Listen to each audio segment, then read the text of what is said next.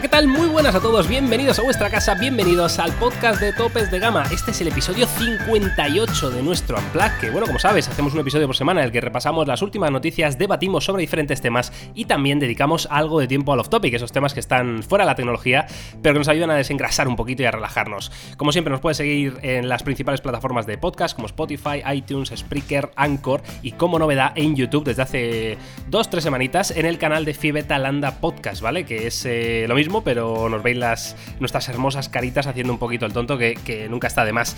Una vez dicho esto, yo soy Miguel García de Blas y tengo el gran honor de saludar a Carlos Santa en Gracia. ¿Qué tal, Carlos? ¿Cómo estás? ¿Cómo va la semana? Muy bien, Miguel. Eh, antes de empezar esto, quiero que cojas tu Twitter y me digas cuántos retweets ha tenido lo de Rotten Hostia. Tomatoes de la semana pasada, por favor. Hostia, Rotten Tomatoes. Venga, eh. mientras, mientras tú lo buscas, vamos a poner un poco Venga. en antecedentes. Eh, ya sabéis que en el off topic al final hablamos de todo un poco. Miguel creo que es la persona con peor gusto en lo que a series se refiere over the wall. Apuesta ya, Carlos. Y entonces él hizo un par de recomendaciones de series que dio la casualidad que había una página web de, de análisis de, de series y de películas que Bastante decía prestigiosa, por lo visto. bastante prestigiosa, una de las más importantes del mundo, además de verdad, que decía que las dos series que Miguel recomendaba eran un mierdolo.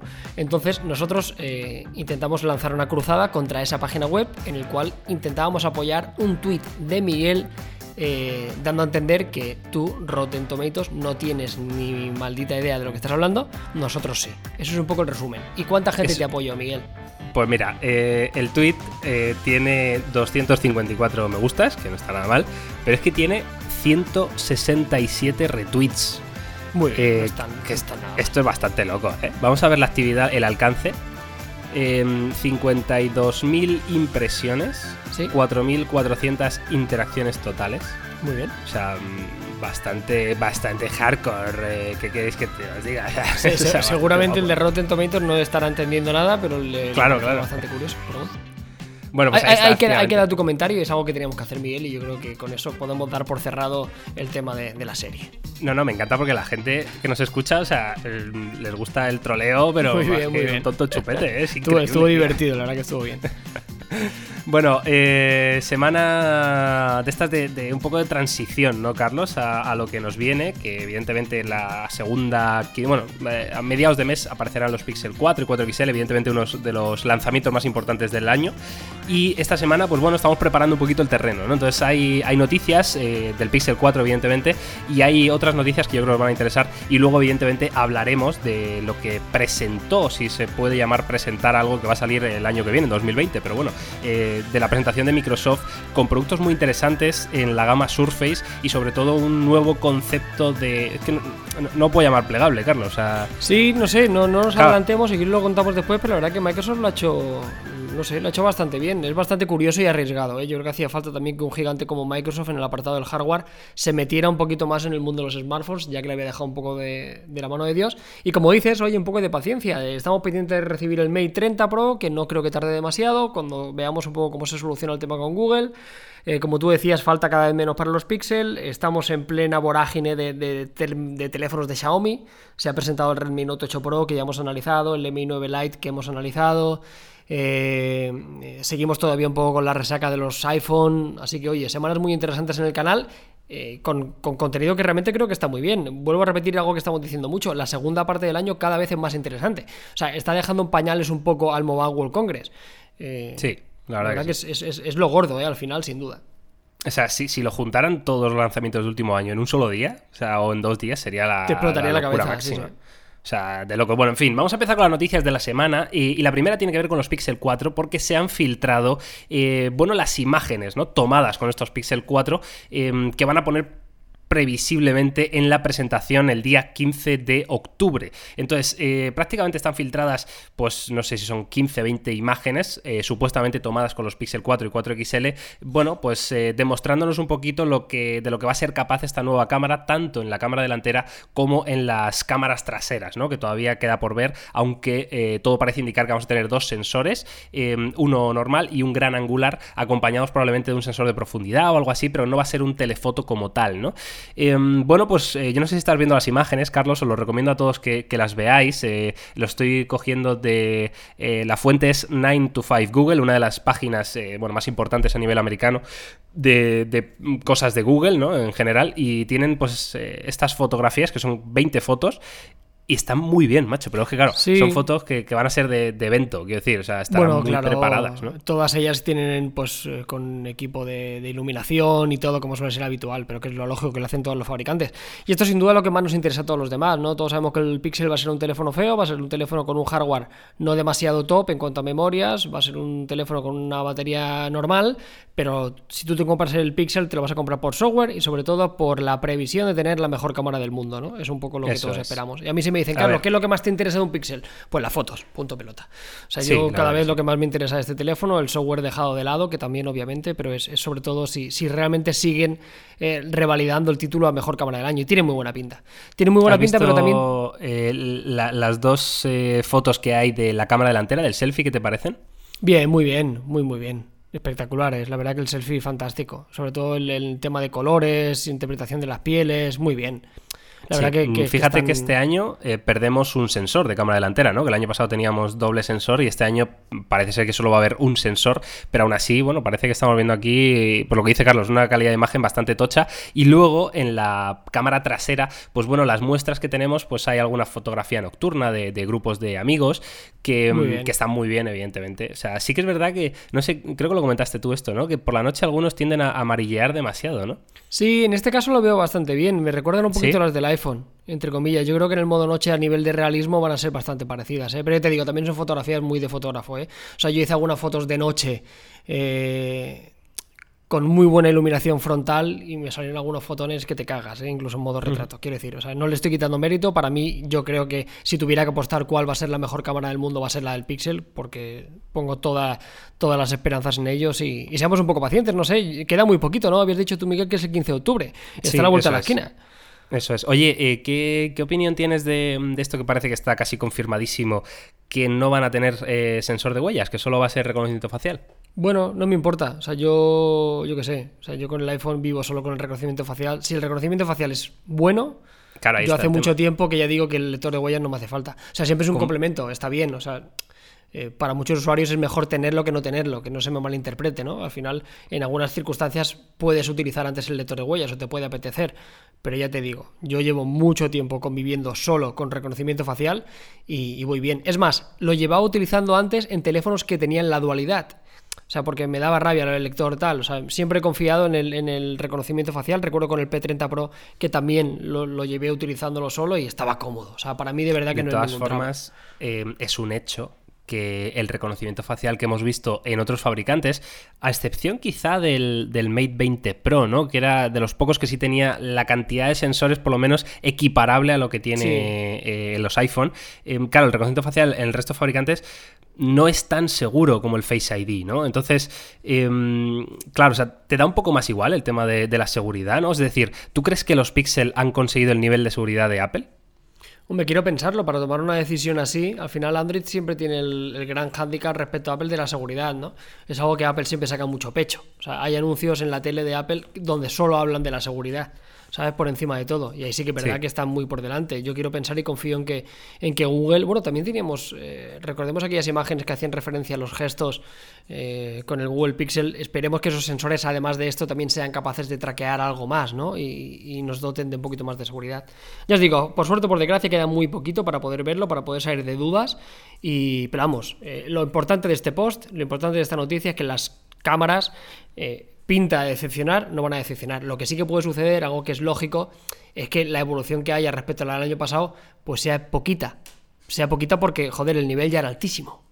Ya. ¿Crees que van a hacer algo en el tema del vídeo? Viendo como otros fabricantes, como Apple está sacando pecho, como Huawei con sus Mate 30 Pro han, bueno, han sacado algo bastante dedicado al vídeo, ¿no? Y con mucho enfoque clarísimo. me extrañaría, sinceramente. No lo creo. No, veo a Google como un fabricante que se vaya a centrar en un detalle como hacer... O sea, que, estará bien y habrán hecho alguna mejora, seguro.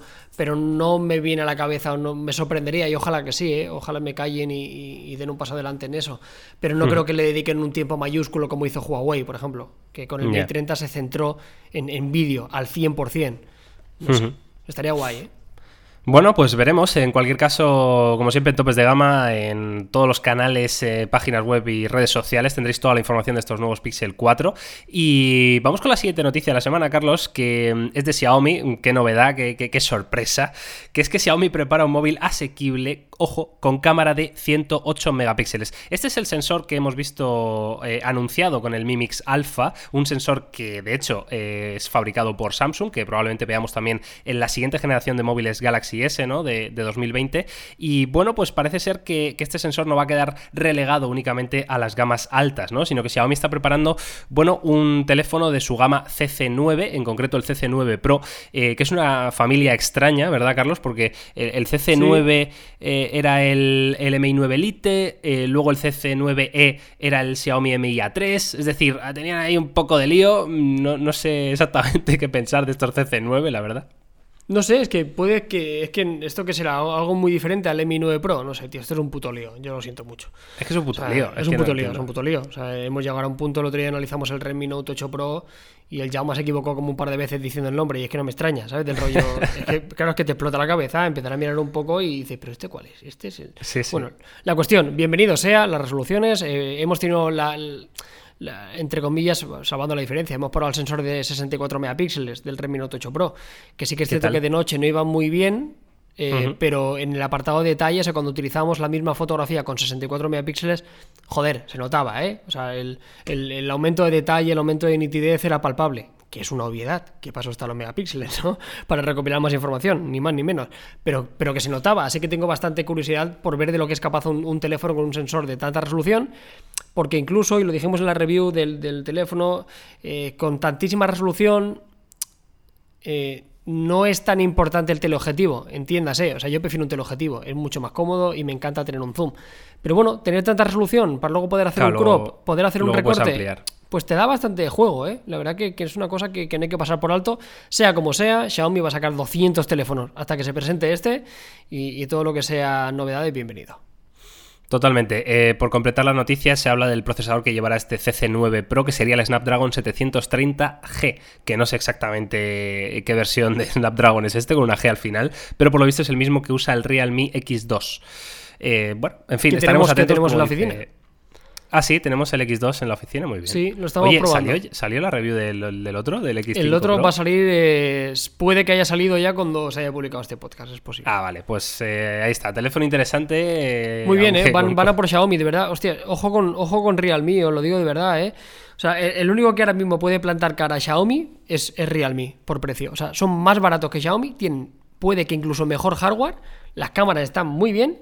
La única putada gorda y ahí sí que es, el software, tío. o sea, ese teléfono con una experiencia rollo stock, de verdad que Xiaomi eh, tendría un problema, eh, entre comillas, eh, porque, porque está muy bien, pero el software, tío, buah, es un poco patada porque esta, ¿eh? Esto es marca blanca, entre comillas, ¿de quién? ¿De Oppo? Esto es de Oppo. Entendamos, entendamos la relación que tiene Honor con Huawei, ¿no? Pues es un poco el, mismo rollo. el homólogo de pues algo parecido. Bueno, pues eh, ahí está, ahí está, ahí queda eso, ahí queda eso, los Realme. Y nada, vamos con la tercera y última noticia, Carlos, de esta semana, que, ojo, porque a mí me ha sorprendido bastante, eh, tiene que ver con los AirPods 3 de Apple. Ya sabéis que, mm, bueno, sacaron unos AirPods 2, entre comillas, ¿no? Casi eran los AirPods 1S, porque el único cambio que tenían era la, cajita de, con carga inalámbrica, ¿no? Y la batería. y un nuevo chip y tal, pero nada. Hombre, la batería, la, batería, la batería también crecía, Miguel. Un sí, pero, pero ¿se notaba mucho o no? Hombre, había diferencia. Sí, creo que pasaba de 3 horas a 5 o algo así, me parece. Bueno, en cualquier caso, eh, esto sí parece un cambio más, más, grande, ¿no? Lo que veremos con los AirPods 3. Y se han filtrado em, con posible cancelación de ruido, lo cual yo creo que les hacía falta. Y em, bueno, estrenando un nuevo diseño. Esto se ha filtrado gracias a la beta de iOS 13.2. Ya sabéis que cuando vosotros conectáis los AirPods al iPhone, bueno, pues aparece una imagen, ¿no? Te, dice, te abre la cajita y te dice los AirPods se han conectado, ¿no? Y aparece la imagen de los AirPods. Bueno, pues eh, en la beta de iOS 13.2 aparece esa imagen, pero rediseñada, ¿no? Aparece un nuevo diseño de los AirPods en los que veríamos, em, yo no sé esto, evidentemente, qué, fiabilidad darle, ¿no? Porque el diseño no parece muy Apple, vemos un diseño más cortito, ¿no? En las patitas y quizá con goma, ¿no? En vez de ser... Eh, ¿cómo, ¿Qué nombre científico tiene esto, Carlos? Eh, sí, la, gomilla que pierde siempre. Esa es la gomilla. La gomilla No que sé, tiene siempre. ti- tiene un Carlos diseño Alcaraz. raro, tío. Yo esto me lo voy a tomar con precaución, ¿eh, Miguel? Si te soy sincero. Sí, porque O sea, me parece un diseño raro para ser de Apple, sinceramente. O sea, son parecidos. O sea, para la gente que no lo esté viendo, imaginaos que cogemos los AirPods, eh, los hacemos un poco más gordos en la parte del pabellón. eh, Hay un hueco para meter una almohadilla y el palito es como la mitad del palito, ¿no? De corto. Sí. No sé, hombre, eh, a mí de, la caja es como más eh, chata, ¿no? Sí, la, la caja es un poquito como. tiene pinta de ser más cortita, pero más alargada. O sea, como Sí. un poco más chafadita, como si cogiéramos los AirPods y los apretáramos, ¿sabes? Y se estirara un, pelín. No sé, ya digo, o sea, veremos qué ocurre con esto. A mí, más que a nivel estético, lo que sí que creo que es muy necesario es el tema de la cancelación de ruido. Sobre todo por. O sea, me gustaría que sacaran una versión incluso más pepino, como una versión pro, como tenemos los Sony. Yo entiendo que habría un incremento de precio, lo puedo entender. Los de Sony que analizamos son fantásticos. Son el mejor audio, la mejor cancelación que hemos probado en este tipo de audio. El único problema es que son grandes. O sea, hay, hay- hay- hay una cuestión física. O sea, si quieres meterle más tecnología y un, par- un panel táctil y demás, pues serán muy tochos. Así que Apple tiene un poco la exigencia esta, ¿no? Sobre todo mejorar el tema de la cancelación, porque la autonomía de los últimos no está mal, tiene carga inalámbrica, no está mal, le falta eso, por lo demás. A mí es un producto que me gusta mucho, lo digo siempre. ¿eh?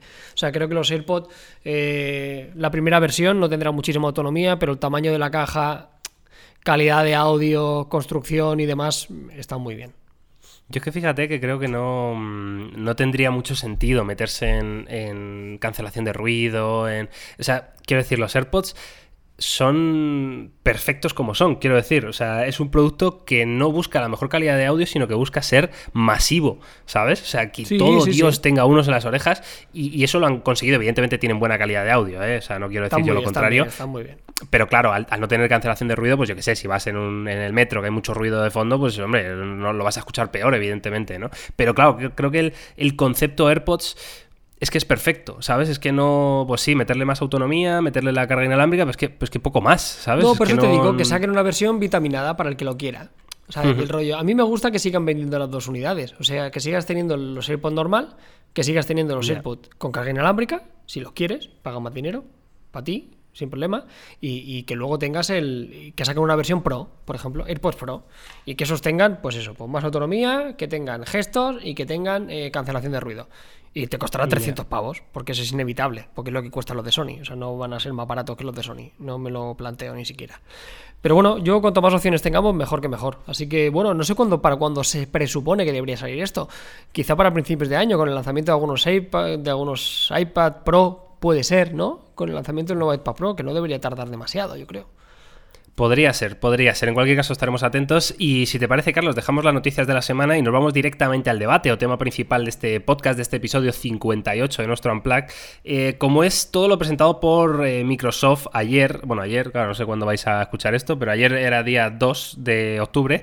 Y, mm, y, bueno, presentaron lo que es la renovación de su gama Surface eh, con nuevos modelos, la Surface 7 y, demás, los, también en cuanto a, portátiles, ¿no? Y presentaron dos productos que no van a llegar ya, sino que van a llegar en 2020, se habla de verano de 2020, eh, que tienen un concepto un poco, bueno, distinto, diferente y pueden ser realmente interesantes. Hablo del Surface Duo y del Surface Neo. Son eh, dos dispositivos eh, plegables, podríamos llamarlos así. Digo, lo pongo entre comillas porque eh, no es una pantalla plegable, sino es, son dos pantallas pegadas con una bisagra, vaya, ¿no? Entonces, eh, bueno, claro, es, es como un ZT Axon M de estos que, si os acordáis, analizamos hace bastante tiempo ya de esto, ¿eh, Carlos? ¿Cuán- ¿De cuándo Sí. es el Axon M, tío? Bueno, te lo digo, pero hace, hace menos de lo que cree Miguel. ¿Sabes lo que pasa? ¿Sí? Que aquí tenemos, creo que tenemos una es percepción. hace la de sí, Dios. tío, pero es que tenemos una percepción del tiempo jodida, ¿eh, Miguel? Y eso me ¿Verdad? pasa a mí a veces, tío. O sea, ahora te voy a decir de cuándo es y vas a alucinar y me vas a decir, ¿cómo es posible? ¿eh? ¿Cómo posible?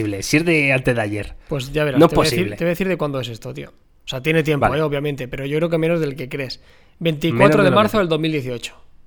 ¿Qué dices tú? Mm.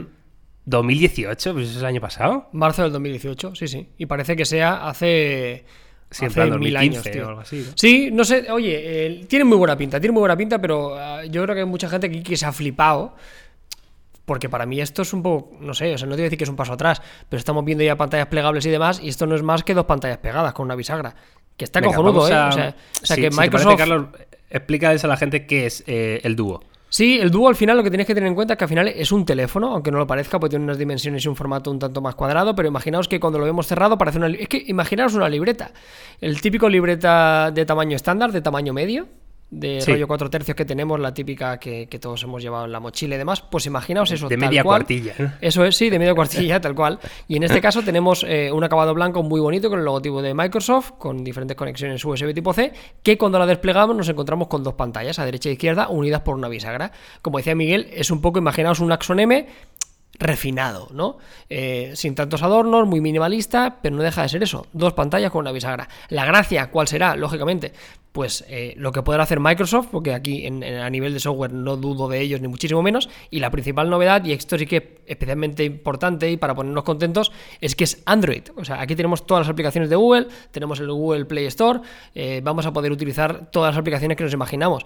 La vuelta de Microsoft a Android, lo cual es una magnífica noticia, veremos en qué se queda esto, pero ya os digo, ha habido muchísima locura en Internet, la gente está como muy loca y yo dije, vale, ok, que está muy bien, es fantástico pero que son dos pantallas unidas. O sea, ya hemos visto la Yoga Book de Lenovo que hacía algo parecido, hemos visto los Axon que ha hecho algo parecido, hemos visto LG que también tiene una doble pantalla, salvando las diferencias. Obviamente esto parece un producto mucho mejor construido y mucho mejor eh, hecho, pero que no es más que eso, dos pantallas. O sea, multitarea al, al 100%.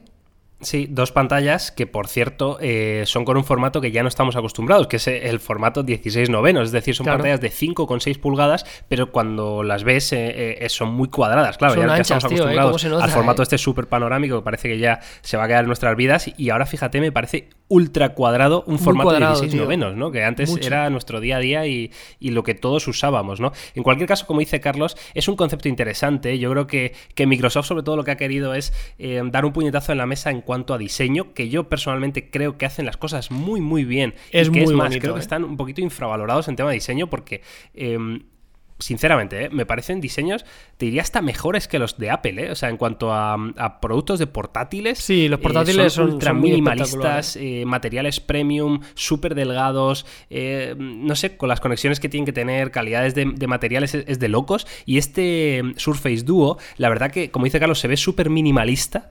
solamente el logo de Microsoft, los que no se ven ni cámaras, tío. Ya, no, hay ni cámaras, igual están por delante, ¿no? En, sí, alguna de las pantallas. Como se puede hacer flip 360. Mm. Puede ser, ¿eh? De todas formas, me sorprende que, es como ultra delgado, tío. O sea, súper delgado. O sea, eh, hablamos, creo que eh, no, sé dónde lo he leído, que eran 7,3 milímetros, que es menos de lo que. de, un iPhone 11 Pro. Quiero sí, la, única ventaja que tienen tanto sitio al tener dos pantallas, eh, que batería le pueden meter bastante. ¿Tú crees, tío? Aunque sea tan finito, a mí me, genera dudas, ¿eh? Es que es muy fino, macho. Ya, sí, sí, es extremadamente fino, pero joder, tiene mucha superficie, Miguel, a derecha e izquierda, hmm. ¿sabes? Vale que tienen que alimentar dos pantallas, obviamente, y a ver cómo, cómo se lo montan. Pero bueno, yo también te digo que un poco las imágenes promocionales igual son un poco no te diré prototipo, ¿no? Pero quiero pensar que es una fase muy temprana o una imagen muy promocional. Eh, veremos al final en qué acaba. Pero vamos, sea como sea, ya os digo, no me llevo las manos a la cabeza, no me parece súper disruptivo. Pero, oye, yo estoy muy contento de que Microsoft vuelva a Android, que, le den oportunidad. Creo que son magníficas noticias. O sea, creo que le vendría súper bien a, nuestro ecosistema de Android y demás que viniera un partner y, y una empresa tan y tan y tan tocha como Microsoft, con tantísimo dinero y con tantísimas posibilidades de hacer cosas guapas, creo que, le vendría muy bien. Y nada, y si quieres pasamos, Miguel, al siguiente, que este sí que tiene un poco para mí más sentido, porque en este caso no es un teléfono como tal, sino que es una tablet, es, realmente es una Surface, que ya sabéis que es una tablet, la tablet por excelencia con, Windows 10, en este caso con la versión Windows 10X. Eh, Surface Neo, también dos pantallas, en este caso bastante más grandes que, que el del Neo, también con un grosor de locos, concretamente 5,5 milímetros, o sea, un grosor similar al que encontraríamos en un iPad, eh, en un iPad Air o en un Tab S6, para que os hagáis la idea. Dos pantallas, un complemento con un teclado, que es muy curioso, porque seguramente no te lo esperas. Cuando nosotros plegamos el, eh, la Surface Neo y lo ponemos en un formato ordenador, con una pantalla en, la mesa y la otra eh, puesta, como un, portátil. Sí, como un portátil, ¿no? Ponemos un teclado encima y automáticamente la pantalla inferior se readapta para poder tener una serie de accesos directos y multitarea y tenemos un teclado físico como tal. Ya os digo, echar un, vistazo, buscar en, internet Surface Neo para que os hagáis la idea, pero este producto sí que me parece, hostia, muy interesante. ¿eh? Es muy interesante, tío, y es muy llamativo, pero mm, siempre con estas cosas me acaba generando la, misma duda, ¿no? De hasta qué punto hay de, que va a ser un dispositivo útil y, cuánto tiene de, llamativo, ¿no? es decir, que no sé hasta qué punto esto es mejor que tener un portátil normal y corriente o una tablet normal y corriente a la que le pones un teclado, ¿sabes lo que te digo? Eh, vale, sí, tienes este Flip 360 que puedes, por lo típico, que estás en una presentación y tú estás viendo una cosa y la gente que está de público pues está viendo también lo mismo que tú, yo qué sé. Que, pero son cosas como muy de nicho, como muy... Mm, no, acabo de encontrarle los usos, ¿no? Sí que me parecen soluciones inteligentes lo que han hecho, como tú dices, con el teclado, es un teclado súper finito que se pega mediante imanes a, la pantalla que vas a tener eh, de teclado, vaya, valga la redundancia, y en la parte que sobra, pues bueno, han ideado soluciones del tipo, pues mira, esta parte de aquí va a ser tu trackpad para que tengas ahí de ratón, esta otra parte pues vas a tener accesos rápidos como pueda ser el touch bar de, los MacBook. Em, no sé, me parece muy llamativo a nivel tecnología, pero no sé hasta qué punto esto va a tener sentido, porque luego habrá que ver a qué precio sale todo esto, ¿eh, Carlos? No sé, hombre, no, barato no, va a ser. claro, Y, el dúo también, es que, es que, no sé, porque claro, se hablaba de, que incluso las prestaciones todavía estaban un poco en el aire, ¿no? Porque entiendo que si lo van a sacar en, 2020, sí, por pues, eso eh, actualizarán los procesadores de 2020, claro. Claro, hay, que ser pacientes con esto. Al final, eh, todas las posibilidades que tienen dos pantallas, Miguel. O sea, para poder trabajar, tener una pantalla para consumo multimedia, estar viendo una película y a la vez tener Twitter abierto, o estar trabajando en edición de fotografía y a la vez tener tu correo electrónico. Yo que sé, claro, posibilidades hay muchas. Tener dos pantallas mola. Estoy de acuerdo. Yo, puedo hacer muy pocas cosas a la vez, Carlos. ¿eh? Bueno, eso es otra historia. No, otra cosa es verdad. Ahora con una pantalla grande realmente con la multitarea real, por ejemplo en el iPad o en Android que puedes hacer multitarea o yo que sé, incluso con DeX en, Samsung, que te permiten una pantalla abrir cuatro o cinco cosas y ya te las apañas. ¿Qué es mejor dos pantallas? Por supuesto, porque son dos pantallas completas y podemos sacarle más partido. Que el coste al final veremos si merece la pena respecto al recorte de hardware comprándote una Surface normal. Pues bueno, eso es pronto para saberlo. Pero, pero bueno, ya te digo, o sea, si hay alguien que puede hacer las cosas bien, es Microsoft. O sea, tienen dinero para aburrir, tienen un montón de músculo y, han demostrado sobradamente, como tú decías anteriormente, que el hardware lo hacen muy, pero que muy bien. Así que voto de confianza. Igual, igual es una percepción mía, ¿eh, Carlos, pero me da la sensación de que son productos la leche de, bien construidos y de calidad, pero luego no acaban de vender tanto, ¿no? No, no sé, se quedan ahí como un poco es que son Es que son caros, Miguel, entonces son productos caros y, la gente Hay, hay muchos productos caros en el mercado que, se venden bien por, porque te ofrecen esa calidad, ¿no? Claro. Sí, pero aquí volvemos un poco al tema de Apple. La gente cuando se quiere comprar un portátil caro, ¿sabes? Eh, sobre todo en Estados Unidos, ¿eh? Ojo, porque aquí Surface se venden cuatro literalmente. Hmm. O sea, es todo el mercado de Estados Unidos, que es un mercado más maduro, con más poder adquisitivo y tal. Ahí la gente se compra MacBook, en su mayoría. O sea, la penetración hmm. de Apple es muy grande. Y ellos intentan hacer productos que realmente les lleguen a eso. Aquí en España, ¿cuántas personas se comprarían por un portátil de estas características si cuesta mil y pico pavos? Pues hombre, pocas. Pocas.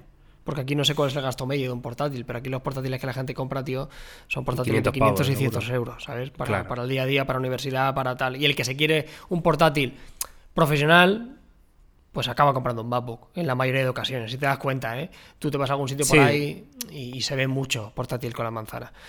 Eh, así que nada, veremos. Lamentablemente, como decías tú. Bueno, sí, llámalo como quiera. Yo, yo qué sé, llevo con MacBook desde el año 2010 y, y el, jubilé el MacBook Pro, tío, hace tres años, ¿eh? Y, y lo tengo que vender. Y el que se lo compre, pues va a seguir teniendo un portátil de puta madre. Eso es una realidad. Sí, la verdad que sí. Que hablando de portátiles. Faltan, faltan especificaciones también, Miguel. Es una de las penas, que tampoco hay demasiado a nivel de, hardware que llevan estos plegables. Bueno, estaremos eh, atentos a mí, a modo de, resumen y de valoración personal, me parece que está muy bien. Quiero decir, me, gusta el concepto, me gusta lo que veo, me gusta que hay cosas diferentes, porque fíjate que lo pensaba esta mañana, mira que es pronto por la mañana, ¿eh, Carlos? Que son las 10 de la mañana y vamos aquí, hemos madrugado hoy para hacer el podcast, em, pero lo, mm, estaba sacando al perro esta mañana y lo pensaba, digo, joder, como que estoy un poco que todo me parece lo mismo. Todos los teléfonos me parecen iguales. Sí, eh, sí. que, eh, como que ninguno me, provoca esa ilusión, ¿no? Que, te provoca cuando ves algo distinto, algo diferente. Ya, ya sabéis que, me suele cansar lo que todo se, repite y que siempre tiendo a, ir a cosas muy distintas a lo que el resto de la mayoría. Pero no sé, mm, como que no hay nada que me ilusione, tío. Me parece todo lo mismo, muy poca variedad, ¿no? Entonces ver estos conceptos distintos, pues me gusta, me gusta y, y me quiero imaginar en un un futuro pudiendo usar algo diferente y que diga, hostia, pues le estoy sacando este uso distinto que no, no pensaba yo que iba a hacer nunca, ¿no? O, al final es que, no sé, no sé si me estoy explicando porque estoy... Sí, un poco sí, sí, me pasa a mí igual, ¿eh? verdad, por eso... Y sobre todo cuando viene de, una marca así. Por eso pongo tanto énfasis. Porque cuando salía el Axon M, mucha gente lo criticó y para mí se criticó con demasiada dureza. Y yo creo que se entendía y se tenía que entender como lo que era, ¿no? Como que era una primera generación, que no era un teléfono usable para todo el mundo y tal. O sea, había, que tener muy en cuenta qué tipo de producto era. Y la gente que se estaba comprando ese teléfono sabía perfectamente lo que se estaba comprando. Esto lo mismo, está refinado, no me parece una revolución, pero viene de Microsoft, lo cual a mí entonces me genera todo el respeto y, todo el resto del mundo para poder. Y, si quieres pasamos ya directamente al resto de cosillas, Miguel, para que la gente se, entere. Vamos a hacer un repaso hiper eh, rápido. Eh, los AirBots. Sí, los AirBots y, tienen buena pinta. Viene a ser también un rival de los AirPods, unos auriculares inalámbricos. Van a costar 249 dólares, ojo, que no van a ser especialmente eh, económicos, pero tienen algunas funcionalidades bastante curiosas. La primera de ellas es el diseño, que yo, si te soy sincero, no me acaba de matar demasiado, ya que es un círculo. Me parece horrible, Carlos. Me parece bastante feo. Bastante feo y bastante grande, ojo, ¿eh? Porque tú lo ves normales y parece un circulito que no está nada mal, pero luego ves las imágenes promocionales en los modelos y hostia, eh, se hace raro, ¿eh? porque llevas un círculo ahí en la oreja bastante curioso. Lo bueno de ese círculo es que es un panel táctil que te permite multitud de opciones.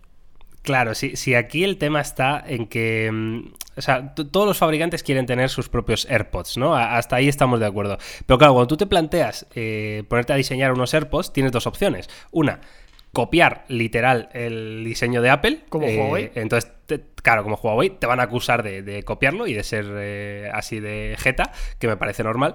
O dos, intentar hacer algo distinto. Y es que, y es que claro, es muy feo, tío. es feo, a mí, no me gustan, sinceramente. Yo no, yo no iría cómodos con ellos, si te lo soy sincero. Claro, tío, es que, es que no sé, yo, vamos, quizá en 2045 pues este diseño diga, esto es la hostia, pero es que en el tiempo que vivimos realmente parece raro, ¿no? Ver a alguien con estas chapas en las orejas, tío.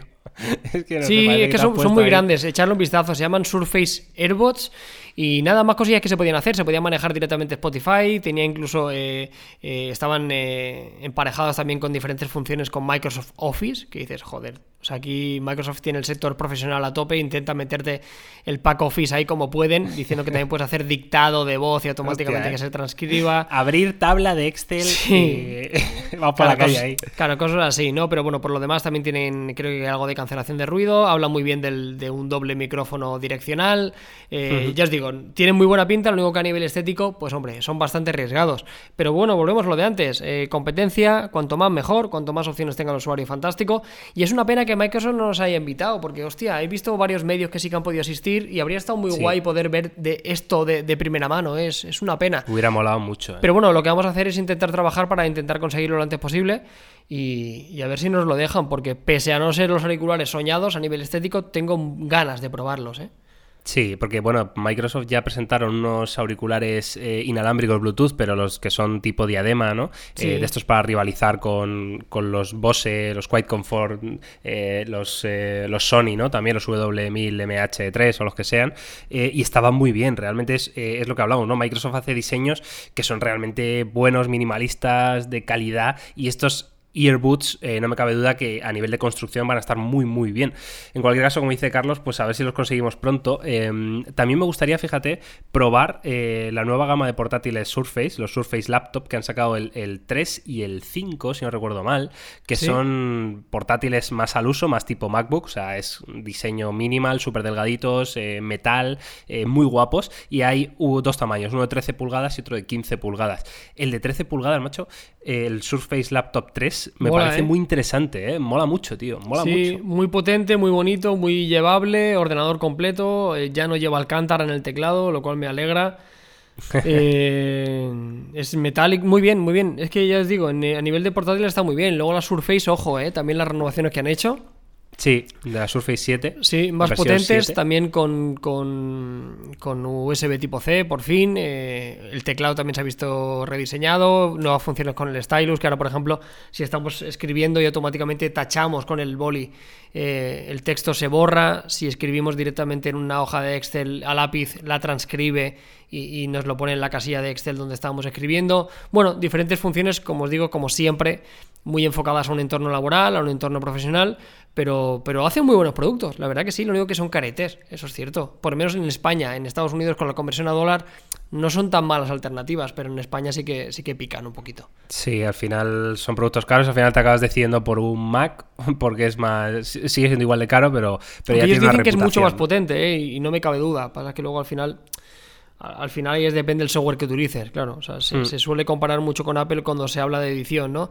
Se dice, no, es que en el Premiere editas eh, siete veces más rápido. Sí, bueno, pero edita el mismo vídeo con Final Cut. ¿Sabes? O sea, Claro. al final siempre se utilizan alguna vara de medir. Sea como sea, Microsoft vas a recibir una llamada de los tope de gama bastante rápido diciendo dónde están los productos que yo los vea. ¿Dónde están las gatas? ¿Qué? Eh, sí, sí, sí. ¿Dónde están los productos? Microsoft. Ahí está. Pues sí, efectivamente. Eh, por último, es que ha presentado mucha cosa, tío. Mucha cosa, mucha esto- cosa. Esto es como te pones a escarbar y es que no Como Amazon, mierdas, tío, eh. que se volvió loquísimo. Hostia, tú, Surface Pro X también, ¿eh? Una tablet. eh, esto sí que parece claramente rival de los iPad Pro. eh, se llama Surface Pro X, que es eh, 13 pulgadas de pantalla. Está guapísima, eh, finita Miguel. también, 5,3 milímetros, o sea, de locos. No sé, me parece muy guapo, tío. Muy, Muy, muy guapo, tío. Para mí es el de Hostia. que más me gustó. Es, un, es que puede ser un rival para el iPad Pro o un rival para el MacBook Air, porque además tiene un teclado También. Que es cojonudo porque han, han ideado, fíjate que simple, un sitio perfecto para poner el lápiz. Ni encima, ves, ni mantado, ni nada. Un huequecito que se carga con el teclado, tú cierras la tapa y llevas el stylus siempre. No se te va a caer, no se te va a perder, está protegido, me parece fantástico. Y en España no está mal del todo, porque hay en España, en Estados Unidos, 999 dólares, que sí que es caro. Sí, no me parece mal, ¿eh? Pero bueno, para un producto tan premium, tan pequeño, tan minimalista, eh, joder, va a ser bastante tocho. ¿eh? Lleva un nuevo procesador, en este caso con arquitectura RM, pero que dicen que es muy, pero que muy potente. Eh, veremos, ya os digo, ¿eh? o sea, muy buenos productos. La verdad que a los amantes Sí, de. Microsoft, a los amantes de Windows, creo que podéis estar de enhorabuena, porque hay productos que realmente tienen muy, pero que muy buena pinta, y a ver si el resto de fabricantes le siguen un poquito la rueda. Bueno, pues hasta aquí el repaso a todo lo que presentó Microsoft eh, ayer. Eh, la verdad, como dice Carlos, eh, productos muy interesantes, de muchísima calidad y sobre todo ofreciendo alternativas un poco distintas a lo que estábamos viendo en el mercado, ¿no? Sobre todo con la llegada en año 2020, eh, que, que tampoco queda tanto, quiero decir. O sea, Que al final te quedan, ¿qué? ¿8 meses? ¿6, 7 meses? Hasta ver estos productos en el mercado, ¿no? El Surface Duo y el Surface Neo. La verdad que muchas ganas, muchísimas ganas de probarlos. Y nada, Carlos, pues tiempo para relajarse, tiempo para desestrés, ¿no? O sea, ya está, estás aquí escuchando el podcast de Topes de Gama, es el momento de la relajación máxima, llega el off topic y Oh, yeah. el off topic de hoy, Carlos, no sé, eh, se me había ocurrido hacer este, este tema distinto, ¿no? Que no solemos hacer, eh, que a Carlos se lo he comentado y le ha parecido bien, aunque el cabrón no se ha preparado nada para variar. No. y vamos a hablar eh, de nuestros youtubers favoritos, ojo, que no tengan nada que ver con la tecnología, ¿no? Yo creo que es un mundo eh, que puede estar muy bien, ¿no? Meternos ahí a explorar y a ver si entre todos pues eh, descubrimos canales interesantes que por cierto os pediremos que nos dejéis en nuestras redes sociales, ¿vale? Oye, pues mira, de fuera de tecnología sigo mucho a este tío, a esta tía, que, que son la leche y tal. A mí me, personalmente me molará saberlo porque si encuentro más contenido de calidad, pues eh, bienvenido sea. En fin, Carlos, ¿qué, qué tienes? ¿Qué tienes? ¿Qué Venga, vamos a empezar. Hacemos uno a uno cada uno, ¿eh? Ya os digo, Venga, y esto es algo que igual no suena muy bien, pero es que veo muy poco YouTube. O sea, fuera de aquí. Apoyando el pan, lo que te da de comer. pero sí, yo qué sí. sé, tío. Supongo que cuando estamos todo el puto día, lo que, lo que menos quiero es luego llegar a casa y seguir viendo vídeos, ¿sabes? O sea, es lo que menos me apetece. Y si veo cosas, veo cosas que no tienen nada que ver. Voy a empezar Claro, por claro. algo muy básico, que seguro que en Latinoamérica no lo seguís, pero aquí en España es súper popular. Yo me veo todos los vídeos del canal de, de la resistencia y de la vida moderna. Yo soy muy fan de, de ese tipo de humor. bueno, ¿eh? al, al final es, es bastante obvio, pero a mí la vida moderna, por ejemplo, me encanta. Escucho el podcast y me veo todos los vídeos. Es como mi droguita. Llego a casa y me pongo a cenar y, y me siento delante y me pongo el, el último episodio de, de la vida moderna, que para la gente que esté fuera de España... Eso te iba a decir. Explica a la es. gente un poco Al qué final es, un programa de radio eh, de humor con tres personas. eh, son tres de ellos son sí son humoristas los tres y repasan temas de actualidad y al final hacen hacen un podcast y un tipo de radio muy diferente y muy acorde a lo que se lleva hoy en día, ¿no? Que es, un- es como algo muy loco, muy distendido, eh, bromas absurdas, empiezan por una cosa y acaban hablando de, de algo que no tiene absolutamente nada que ver, con un humor muy particular. Pero está muy bien, ¿no? Así que mi primera recomendación, sobre todo para los que seáis fuera de España, porque en España doy por hecho que casi todos los conocéis, es la vida moderna especialmente.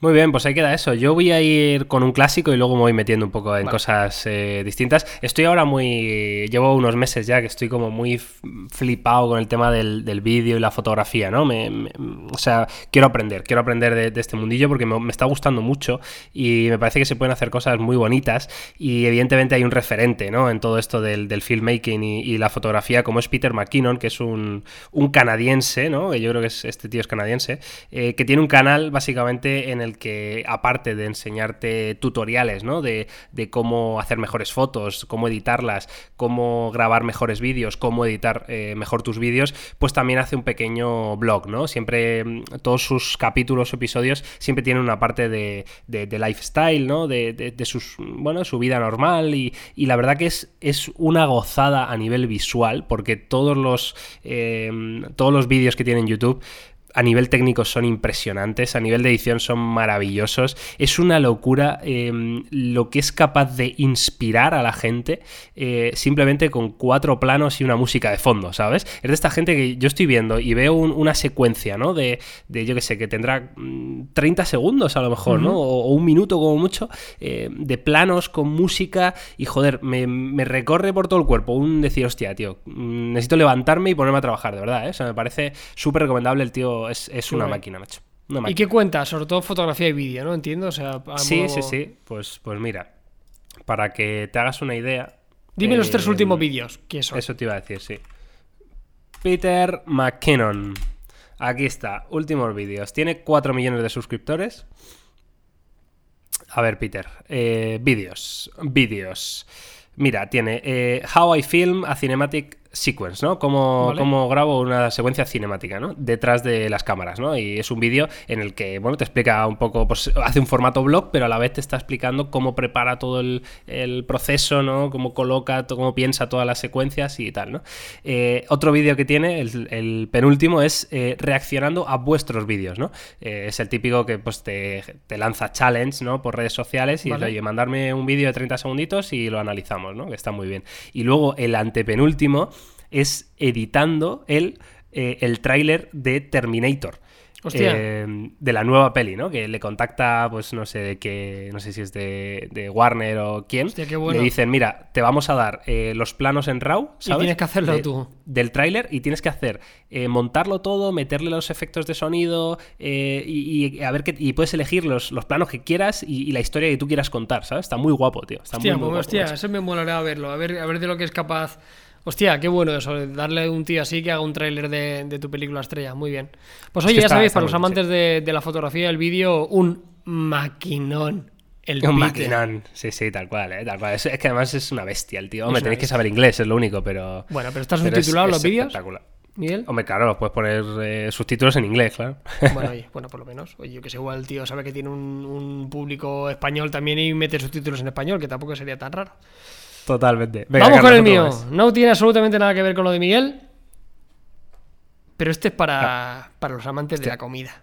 Esto sí que veo yo. Comida lo que Esto me lo voy a apuntar, fíjate. Este Esto me lo voy a apuntar porque luego de aquí saco mierdas. Y sobre todo, después Miguel relaciona un viaje que vas a hacer tú próximamente, ¿vale? Esta es una mujer, esta es la que mejor hace los vídeos de cocina del mundo y está especializada solo en comida asiática. ¿Vale? Uh, es, una, es, una, chica que habla en español, son los vídeos son en español, pero creo que ella es ah, tailandesa. Y ah, hace, hace sobre todo comida tailandesa, vietnamita, eh, china, japonesa, pero sobre todo tailandesa, ¿vale? Que es un poco, es una de las más sabrosas del, mundo, con mucha diferencia. Y se llama. Pad Thai, por supuesto, entre otras muchas cosas. Se llama el canal, os lo voy a deletrear porque es un poco difícil, es K-W-A-N K-W-A-N Kwan Omsai H-O-M-S-A-I. Juan Omsai. Joder, vaya nombrecito. bueno, pues el nombre, pues si fuera española se llamaría María Pérez, pero como es tailandesa, se llama Juan Omsai. Y es espectacular. O sea, a nivel visual vais a flipar. O sea, los vídeos están hiper bien pero hiper bien producidos. O sea, ojo, o sea, no sé quién coño lo hace. Pero si lo hace todo ella, me quito el sombrero porque si además de cocinar así de bien, graba así de bien y edita, muy bien. Además ella es como muy guay, ¿sabes? Eh, habla súper lento, súper bien, eh, es, fantástico. O sea, Pero es un canal... Es como mm, te enseña, yo qué sé, eh, los cinco platos más ricos tailandeses o es en plan receta Por ejemplo, paso a paso. costillas de cerdo agridulce, rollitos vietnamitas, fideos chinos con pollo y verduras, el auténtico arroz frito tres delicias, pollo con curry tailandés, eh, cómo hacer un bao, cómo hacer un guantón, bolitas eh, de aperitivo tailandés, eh, langostinos con ajo y salsa de ostras. Bueno, todos los típicos platos asiáticos, como te vas al sudeste asiático y demás, pues los hace. De verdad, maravilloso. O sea, a nivel de producción es fantástico y, y sí que es verdad que este tipo de cocina al final requiere de tener una serie de ingredientes un poco más particulares, ¿no? Pero yo que sé, en las grandes ciudades es bastante fácil encontrar supermercados asiáticos, ¿no? O sea, que, que no os frene, depende de qué plato, porque al final casi siempre suele dar alguna alternativa del rollo, bueno, pues si no tenéis esto, podéis echarle no sé cuánto. De verdad, si te gusta la comida asiática, como en mi caso, vais a alucinar. Carlos, si yo me pongo un vídeo de Quantum Sai, ¿soy capaz de hacer un plato? ¿O Sí, no? sí, sí. Necesitarás cosas. O sea, tenés que comprar una No, serie bueno, de ingredientes que en el mercado no están. ejecución. Claro, sí, sí, sí, de verdad que sí. Es que aparte la cocina asiática no es excesivamente complicada. ¿Sabes? O sea, de elaboración, me Es- refiero. es de O sea, juntar muchas movidas, ¿no? Ricas. Claro, ahí está. Es, es de juntar mucho, mucho producto, pero no es una cocina especialmente difícil de hacer. O sea, un curry, pues parece que es súper complicado, pero es bastante sencillo hacer un curry. O sea, lo que necesitas es que necesitas una serie de cosas en particular, pero, pero son fáciles.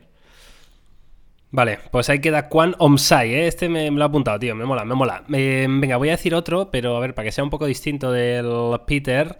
eh, mira, voy a decir Mundo Maldini, tío, Mundo Maldini. Eh. Maldini, para el que no lo conozca, es un analista deportivo, ¿no? Un periodista español que lleva toda la vida en televisión, ¿no? Pues es un tío que sabe muchísimo y de hecho es, es el tío que tiene la, la videoteca más grande del mundo en cuanto a partidos de fútbol, ¿no? En su casa, el tío. Ha grabado partidos desde el año no sé qué año, todos, o sea, si le pides el, el Nigeria Valley de ves. sub-17, pues lo tiene grabado, ¿sabes? Y, y el tío ha sido muy listo por cabrón porque se ha hecho ahora un canal de YouTube, lleva, llevará, yo qué sé, ocho meses o algo así, y lleva como medio millón de suscriptores el cerdo.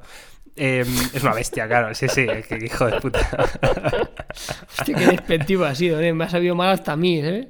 Hostia, tú, es que, claro, es que el tío, el tío es muy bueno. Y, y el cabrón lo que hace, eh, digo cabrón porque es que me no me molesta, eh, me da igual, le respeto muchísimo, me parece una máquina. Pero el tío lo que hace es eh, grabarse con el móvil, no edita absolutamente nada, ni mete ningún plano recurso, nada más que él, su cara, hablando de toda la actualidad deportiva, ¿no? De- de- del momento. Pues ayer juega el Barcelona-Inter y a los 10 minutos o a las 2 horas, me da igual, tiene el vídeo en su canal de analizando el Barcelona-Inter, ¿no? Y te cuenta su punto de vista y como es tan buen comunicador, pues al final es da gusto escucharle, tío. Da, da gusto, la verdad, y, es cada vez que sube un vídeo lo, lo tengo que ver, tío. Lo tengo que ver porque me, me interesa todo lo que, lo que dice este tío. Así que también súper recomendable, si no lo conocíais, eh, Mundo Maldini en YouTube, pues es un calvo que habla muy bien de fútbol. Muy bien. Yo voy a seguir con otro canal también en este caso y fíjate, este es, un canal de una gran corporación, como es El País, un periódico español, pero para mí es un canal que me flipa que es El Comidista. Yo es que, vuelvo, es que soy muy pesado con la gastronomía. No, para no, mí es uno de los claro, mejores canales uno. de, de- de cocina. De- es El Comidista, lo lleva Miquel Iturriaga, que es hermano del Iturriaga, jugador de baloncesto Ah, ¿sí? del Real Madrid. Hostia. Pero es un crack, o sea, este tío es, es un genio. Para mí es de las personas que mejor me cae en internet con diferencia. Es un tío bastante mayor, igual tendrá 40 y pico, 50 años, y habla de cocina. Pero no es un canal tanto de, de recetas, que también las hay. Es un canal de curiosidades, de lifestyle de la cocina. eh, y, de mostrarte un poco cosas Sí. eh, relacionadas con la cocina, ¿no? Sí, yo qué sé. A ver, que luego hay recetas, ¿eh? O sea, la- recetas a un euro. eh, La forma definitiva de hacer el mejor los calamares a la plancha. tres recetas para utilizar el apio. Yo qué sé, tonterías así, ¿no? Pero una de las cosas que se ha dado mucho a conocer y ha salido en muchos sitios, incluso salió Ibai comentando uno de sus vídeos, es que hace catas a ciegas de productos de supermercado con grandes chefs. O sea, por ejemplo, Hostia. ¿qué, ¿cuál es el mejor eh, gazpacho envasado? ¿Cuál es el mejor yogur envasado? ¿Cuál es el mejor atún envasado? bueno. ¿Cuál es la mejor leche? Yo qué sé, ¿no? Por, por decirte algo así. y, y está súper bien, porque además el tío eh, tiene un carisma brutal, también es un magnífico comunicador y, me encanta. O sea, Miguel Iturriaga soy hiper fan. Es de esas personas que me encantaría conocer en persona y decirle, tío, te admiro porque es que me río muchísimo y me gusta mucho cómo lo hace. Ya os digo, y es un canal de un periódico, o sea, que es bastante comercial incluso, pero es que lo hace muy bien. O sea, os lo recomiendo mucho. Es el, el Comidista, que también tiene la página web, ¿eh? En el país. Y O sea, también hay pero un- si tú buscas en YouTube el comidista, te va a salir no como canal. ¿no? pero te sale Sí, en todos te los sale, te ¿no? sale, te sale, seguro. Se lo encontraréis seguro, ¿eh? porque cada vez tiene más relevancia además. Vale, pues eh, voy con otro, va. Eh, mira, voy a decir, tengo dudas, ¿eh? Quiero, hay uno que quiero decir sí o sí, pero voy a decir primero a, a Charlie Sinewan, eh, que yo creo, no sé si lo he comentado alguna vez, que básicamente Charlie Sinewan es un, es un español eh, de, mediana edad, es un tío, es un tío joven, ¿eh? no, no, sé si, yo creo que acaba de cumplir 40 años o algo así, em, y lleva 10 años em, siendo nómada, siendo nómada, no tiene, no tiene casa fija, y el tío mm, cuenta sus aventuras por YouTube, evidentemente, y em, básicamente es de, dar la vuelta al mundo en moto, ¿vale? Entonces el tío lleva su casa a cuestas en una moto y va por todo el planeta, ¿no? Eh, en diferentes etapas, evidentemente. Eh, la última etapa estuvo en México, eh, que es una etapa preciosa para ver, porque el tío siempre lo que intenta en, todos sus vídeos es, ya que tiene una moto de, de, campo, ¿no? Pues evitar carreteras, ¿no? Y llegar a lugares que normalmente no llega la civilización, no llega el turismo masivo, eh, entonces descubre el tío aldeas con unos paisajes que se te va la olla, se mete por montañas increíbles, ¿no? Eh, porque claro, es lo que te da una moto, ¿no? O sea, al final te puede meter por un camino de tierra mm, que a ver todo tú vas a saber que solo cabe la moto y, llegas a sitios impresionantes, ¿no? Em, es un tío que, me gusta mucho porque aparte de, que, bueno, tiene una pequeña relación con las motos, evidentemente, por eso a mí me gusta, pero em, se centra mucho en las personas, ¿no? En, los viajes que hace y mm, incluso em, te cuenta historias sobre ellas y, la verdad que me parece un canal muy bonito, macho. Es como muy reconfortante, ¿no? Que, hay una frase que dice él, ¿no? Que, le pregunta mucho a la gente, oye, ¿no te da miedo irte por países como Kurcistán o Kurcikistán o como se llama y todo esto? Y el tío dice, mira, em, lo que más miedo me da es, em, es que no haya gente, ¿sabes? O sea, no, me da miedo la gente, me da miedo que no haya gente. Que no haya nadie, porque ¿Sabes? Porque como que él, de, 10 años viajando en moto, él solo, por, por, sitios inhóspitos, se ha dado cuenta que es que en cualquier lugar eh, te ayuda cualquier persona y es algo súper bonito, tío. Totalmente. O sea, de hecho tiene un... Cuando se va como... Intenta llegar a Moldavia eh, y está pasando por un país de estos, no me acuerdo cuál es, no sé si es Kurdistán, Kazajstán o uno de estos, y, mm, y se mete en un berenjenal espectacular con la moto, en un, en un río de esos que tiene una fuerza bestial y se le queda la moto encajada y está en mitad de la nada. O sea, en mitad de la nada, tío. Y de repente aparece un, un todoterreno con, con gente de allí, ¿sabes? Que, que, alguno incluso me parece que lleva el típico AK-47 por ahí. claro, claro. Y los tíos, sin decir nada, se bajan del jeep, le ayudan a sacar la moto y le salvan la vida literal, ¿eh? O sea, y, sin preguntar, sin saber el idioma, sin entenderse una mierda. O sea, es muy bonito, ¿no? Que, al final eh, las personas eh, acaban, no sé, siendo solidarias, ¿no? Me parece eh, que no hay que tener miedo de, da igual en qué país estés, da igual todo que te parezca un prejuicio de la leche, ¿no? Y dices, hostia, estoy aquí en Afganistán, me van a meter tres tiros, pues no. Pues seguramente es una bendición, ¿no? Que te encuentres con gente por allí. Qué fuerte, tío. Luego, luego me pasarás todos estos, ¿eh? Para no equivocarme con el nombre y lo dejaremos también en redes sociales si quieres, que puede estar guay. Para que la gente lo, vea. les este metemos una mención, ¿eh? ¿eh? Este, pues mira, sí. sí. Este le echaron vistazo. Este, Vamos con otro. Este es muy bonito. Venga. Que eh, es bastante más o menos popular. En los últimos meses ha cogido bastante inercia. Que es sobre ciencia. Y no es que yo sea muy amante de la ciencia en particular. Pero es que creo que este chico lo explica muy bien. Es Quantum eh, Fracture. ¿no? Algo así. Sí, Fracture, como sea. Eh, la verdad que lo hace de puta madre. Sobre todo se tratan temas bastante polémicos hoy en día, ¿no? Como el cambio climático. Eh, mira, os hago un poco una idea de, lo, de los. Hostia, hace tiempo que no le veo a este, ¿eh? Fíjate, no le he visto nunca mucho, pero le conocía, pero no sabía que estaba metido en Sí, no es uno de mis canales de, referencia, pero es que se explica francamente bien. O sea, tiene una capacidad de, comunicación muy buena, ¿no? Eh, cómo la desaparición del Polo Norte nos va a afectar, cómo el cerebro procesa eh, el espacio, cambio climático, en qué puedes ayudar. Se ha demostrado que el cambio climático es mentira. Hablando sobre los terraplanistas. Eh, yo que sé. esto es algo muy, muy de 2019, ¿no? Sí, el terraplanismo, ¿no? Totalmente. ha salido ahora. Totalmente. Luego, una entrevista al mejor científico del mundo, la física cuántica en Avengers, que son temas que dice, madre mía, ¿qué coño es esto? Si a mí esto no me importa una mierda. Puede que mucha gente piense eso, ¿no? Pero luego lo escuchas y, te lo explica de una forma tan, tan, tan bien y, y de una forma que te llega y de una forma tan simple y que cualquier persona es capaz de entenderlo incluso que hace que te atrape, ¿no? Y, baja un poco el tema de la ciencia, que puede ser un tema bastante farragoso, a, un idioma de la calle, lo cual me, gusta mucho. O sea, se explica súper bien. De hecho, este me suena a mí que, muy parecido a este Quantum Fracture, pero en otro ámbito, como es el de la música, está Jaime Altozano. Sí, son, amigos, son amigos, ¿no? salen juntos en muchos vídeos. Sí, sí, dos comunicadores pues, pues ahí lo tienes. Es el equivalente al Jaime Altozano, pero de la ciencia. Pues oye, ahí está, ¿eh? ahí lo tenéis. Desde luego es un canal que, yo había escuchado mucho tiempo, pero no, no, es algo que lo tenía como en el punto de mira, ¿sabes? Y, lo voy a empezar a ver, tío. Porque me parece guay si toca ese tipo de, temas y además bien explicados, que es la, clave de esto, ¿no? que te lo expliquen bien y sobre todo lo que dice Carlos, que no tengas que ser físico cuántico para entenderlo, sino que lo entienda la, gente de la calle, ¿no?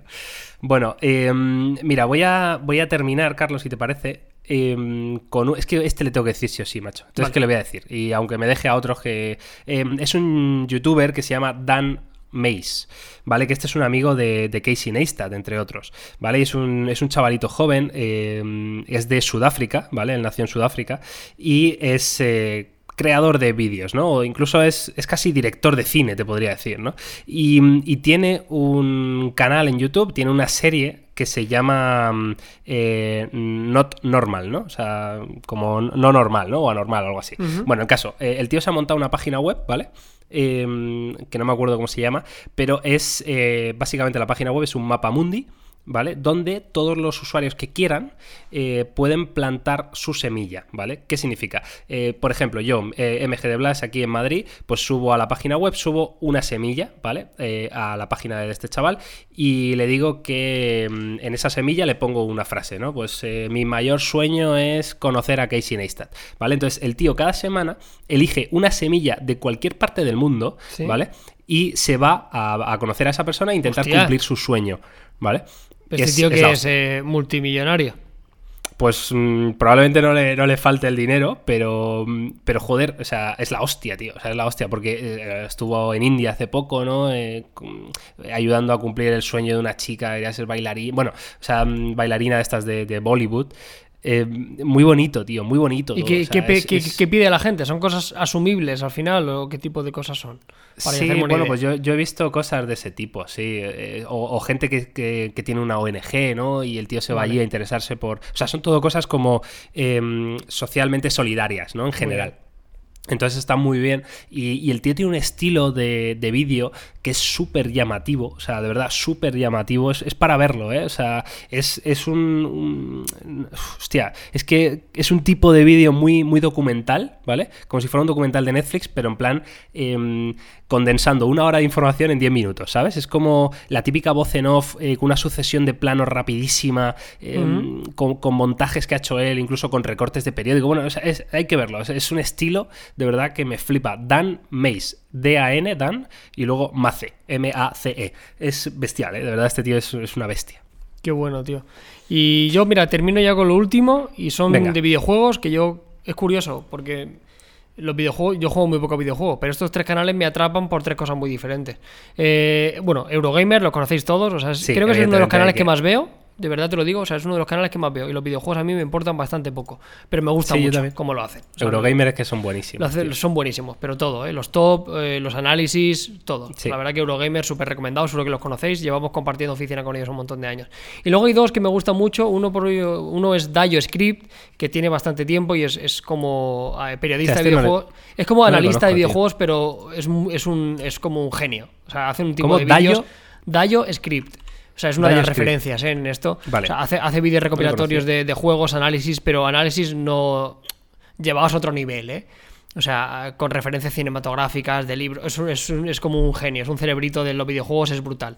Y luego tiene una capacidad y un, tipo de vídeo muy particular. Y luego hay uno que lo descubrí hace muy poquito también, viendo Eurogame, me salía relacionado. Y me gusta mucho cómo lo hace, sobre todo por la voz que tiene, como que me atrapa mucho, que es eh, Ray Snake Eyes. Ray Snake, Eyes. y yo este chico lo conocí porque eh, yo jugaba al Days Gone y él hubo un tiempo que sacaba un montón de vídeos del Days Gone y me vi un par de vídeos de cómo vencer a las hordas. Eh, gracias a él, ¿no? O sea, explicaba un poco las técnicas y tal. Pero es que mola mucho cómo habla y cómo narra y cómo comenta los vídeos, ¿sabes? O sea, te atrapa, tiene un tipo de voz y una forma de comunicar. Es bueno, es bueno, no sé, a mí ya te digo, y este tipo de vídeos no me gustan nada. Pero ha conseguido ver juegos que a mí me sudan las narices por la forma que tiene de, de, expresarse. Y os lo recomiendo, ya os digo, Eurogamer, Dayo Script y Ray Snake Eyes. Qué bueno, tío. Pues eh, los últimos dos los voy a echar un ojo, ¿eh? El Lion Script y el Rey Snake Eyes este.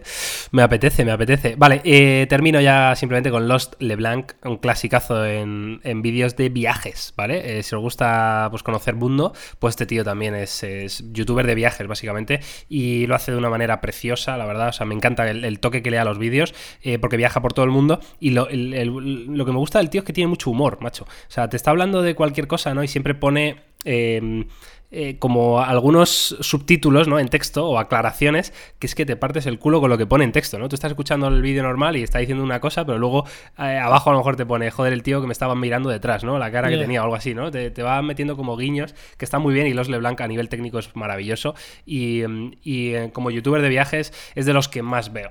Así que nada, yo creo que esto es un poco resumen de nuestros youtubers favoritos, como veis, pues igual echáis en falta, depende, ¿eh? algunos de, de gameplays, de videojuegos y tal, que, yo también veo alguno, ¿eh? pero es verdad que no es mi día a día. Y si queréis que hagamos esto mismo, pero con youtubers de tecnología, cuál nos parece mejores, nos metamos un poquito en salseo, pues no lo decís, pero eso tiene que tener mucho apoyo porque, porque claro, al que no digamos se va a enfadar con nosotros. Bueno, yo es que yo, yo, es que yo vuelvo a repetir lo de antes, que miro muy poco. O sea, yo cuando salgo de aquí lo que menos quiero ver son más teléfonos, Miguel. Yo, yo, veo, yo, veo, tecnología, pero no veo tanto como otras cosas, evidentemente. pero sí veo mucho tecnología también. Pues yo, tío, intento alejarme lo más que puedo, porque Haces bien, Carlos. Tú tienes que cuidarte, tío. Y veo muchos vídeos de gatito. Eso sí que veo eso mucho. Sí, ¿eh? Eso es. Eso es lo que día te puedo decir perfiles de Instagram de gatos y os los reviento. Ahí ya. Pues nada, chicos, chicas, este ha sido el podcast de la semana, prácticamente una horita de grabación, ha sido un podcast bastante largo, la verdad. Y, nada, vuelvo a repetir lo que os hemos dicho antes, esta semana tanto en topes de gama plus como en topes de gama hay un montón de, contenido, un montón de análisis que acaban de salir, de dispositivos súper novedosos y que creo que merece la pena que conozcáis.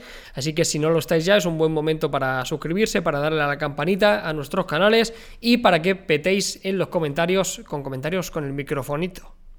Eso, eso. Yo quiero ver micrófonos, ¿eh? Por todos lados, que los veo, ¿eh? Los veo mucho, la verdad. O sea, que sé que sois gente fiel, los de los podcasts, pero la verdad es que, se ven, pero hay que petarlo más. Hay que petarlo más. Buah a, a saco micrófonos, ¿eh? En fin, eh, nada, un placer, nos vemos, eh, nos oímos, mejor dicho, la semana que viene con más Unplugged y recordaos que esta semana también saldrá capítulo en el canal de Fibeta Landa Podcast, ¿vale? Para que nos veáis también en vídeo, siempre hablamos de otros temas y, y es perfectamente complementario a este podcast, ¿no? Así que, nada, eh, nos vemos, gracias Carlos y hasta la próxima. Adiós.